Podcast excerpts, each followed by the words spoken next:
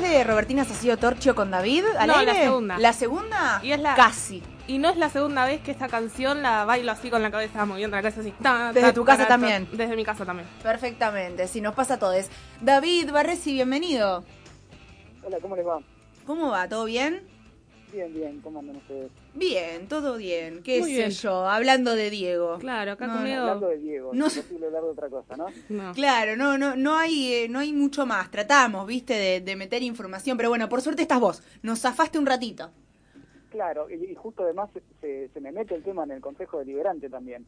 Eh, cuando me pregunten eh, cuándo- eh, dónde te enteraste, dónde estabas eh, cuando falleció Diego Maradona, estaba en el Consejo Deliberante. Claro. Pega justo para la columna.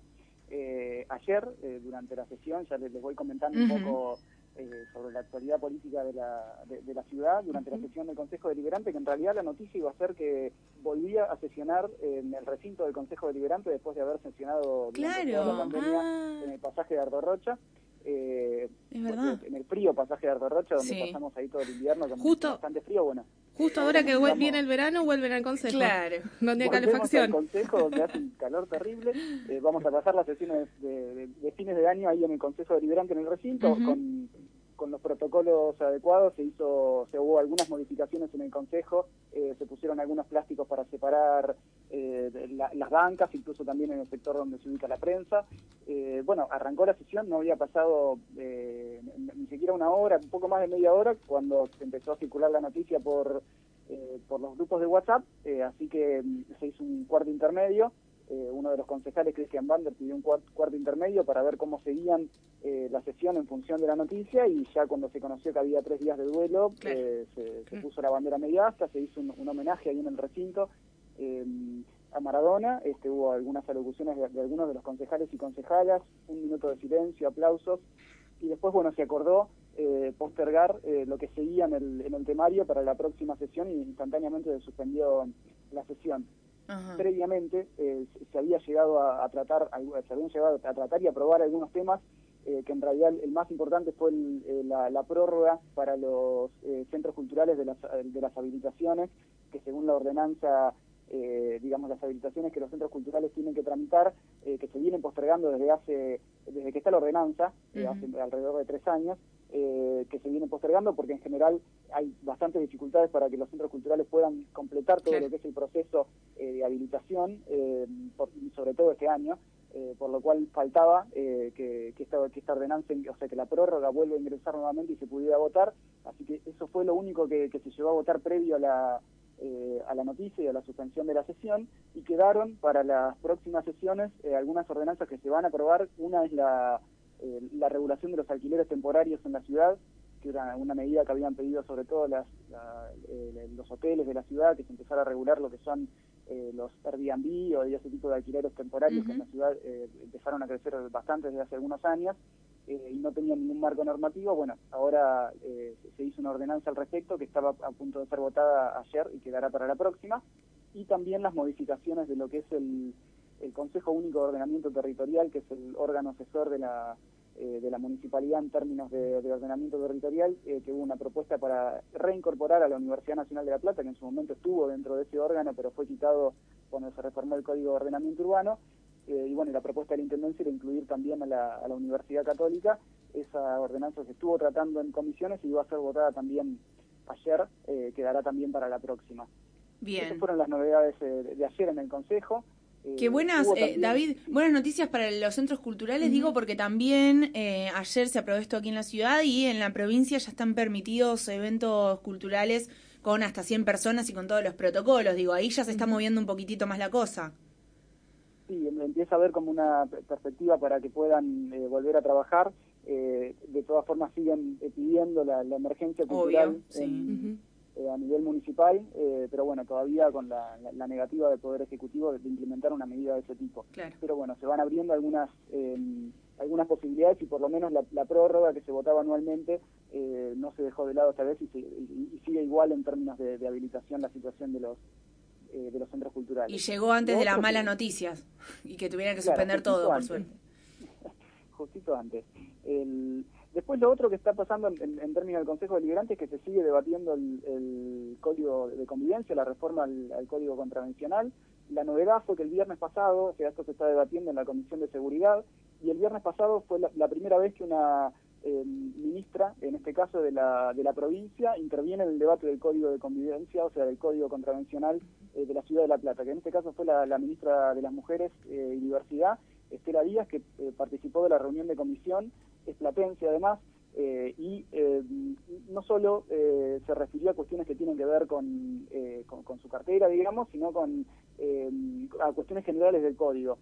retomó las críticas que, en su momento hizo la Comisión Provincial por la Memoria, calificando a, esta reforma como eminentemente punitiva, este, señalando bueno aspectos inconstitucionales que tienen como la, pena de arresto, que es lo, que venimos charlando, que, que, es uno de los puntos centrales del debate y después sí se refirió a algunas cuestiones que tienen que ver como eh, sobre todo con cómo está incluida la, figura del acoso callejero em, porque en, la, en, lo que es la, propuesta de reforma de, la ordenanza em, se incluyen sanciones al acoso callejero pero en un momento el artículo alude a, em, a un componente moral eh, que fue lo que objetó la la ministra, por, sobre todo haciendo alusión a que en, la ley de, de, violencia contra las mujeres, la ley eh, 26.485, eh, figura la, la, cuestión del acoso callejero, del hostigamiento. Claro. Eh, hay definición con contenidos sexuales, pero no, no se incorpora un componente moral.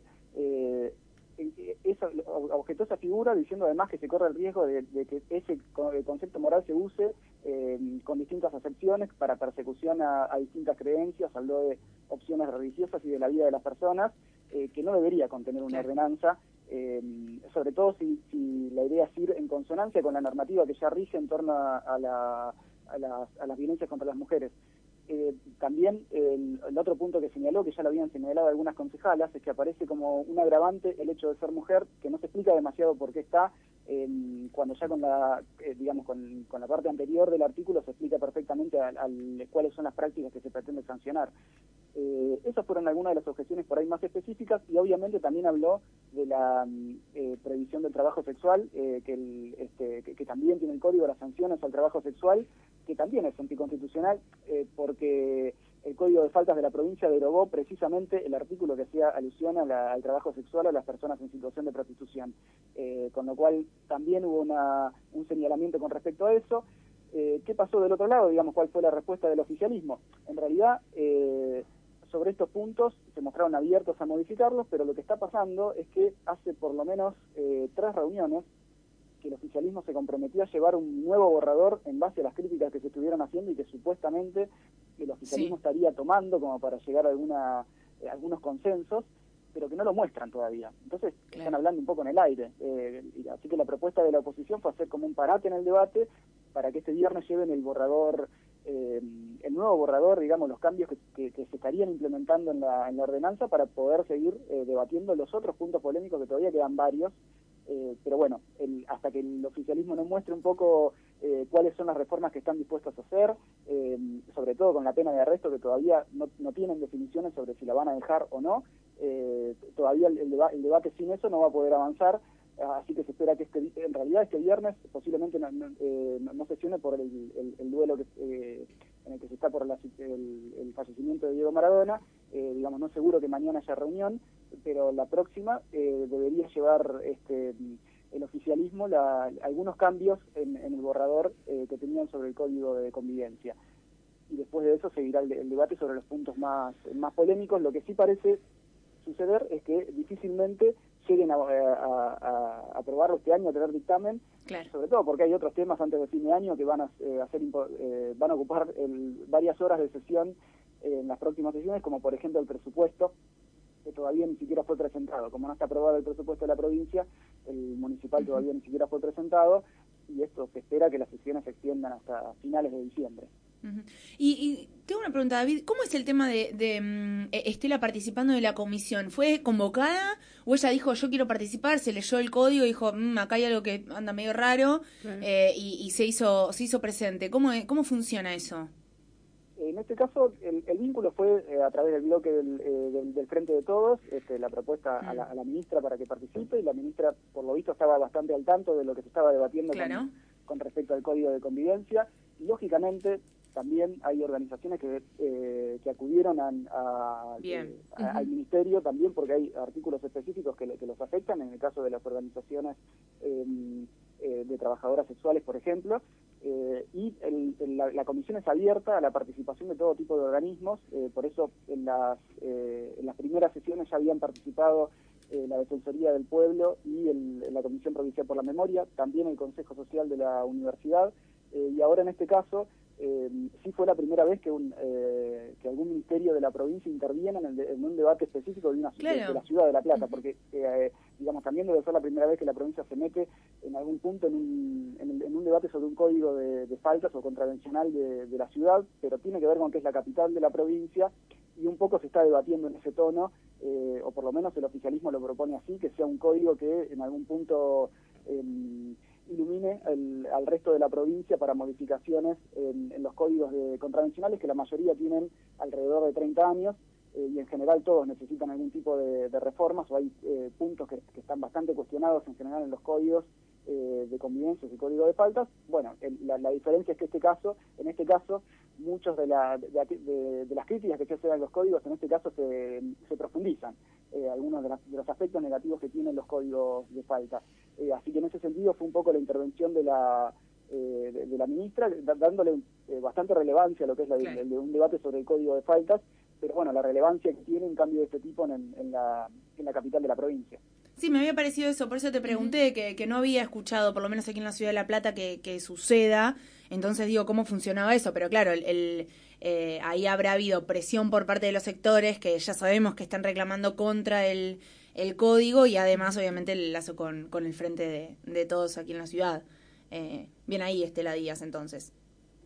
Claro, el, el, lazo venía eh, por ese lado, este, dentro de todo, digamos, más allá de las, o sea, fue por lo menos en, el discurso del, del oficialismo a nivel municipal, fue bien recibida el, aporte de la ministra, eh, y incluso también eh, mencionaron que hay una, se comenzó a gestar una eh, mesa de articulación entre provincia y municipio para evaluar la situación de la zona roja platense, donde viene, o sea, desde hace varios años hay propuestas de de traslado del, del, lugar, sin demasiado diálogo con las organizaciones ni con las trabajadoras sexuales, pero bueno, esta mesa de articulación, la intención, según manifestaron ahí en, eh, después de la reunión de comisión, eh, vendría por el lado de incluirlas en el debate y de lograr alguna solución consensuada. Esto eh, iba a haber una reunión precisamente ayer, que entiendo que no todavía no se realizó, pero va a ser otro de los temas que va a avanzar paralelamente a lo del código de, convivencia. Perfecto, David, clarísimo. ¿Algo más? Nada más por ahora. esos fueron los, temas que de la política local. Perfecto, entonces nos encontramos el próximo eh, estaba pensando, pero si nos quedan todavía jueves con. No nos abandones tan temprano, David. No, no, no. Falta, falta un par de días de diciembre lo, tendremos. La anterior vez que yo vine, habíamos prometido que capaz que había un encuentro. Ojalá. Hay que ver si se da. Ojalá se dé. Y si no, el año que viene. Ahí, ahí ponemos la firma. Sí, sin hablar, eso seguro. Bueno, David, te agradecemos muchísimo una vez más. Un abrazo grande. Hasta, luego. Siempre decimos lo mismo, ¿eh? A pasar por pulsonoticias.com.ar para enterarse de todo lo que nos contó David Barresi en la columna de Pulso en Codo a Codo y mucho más.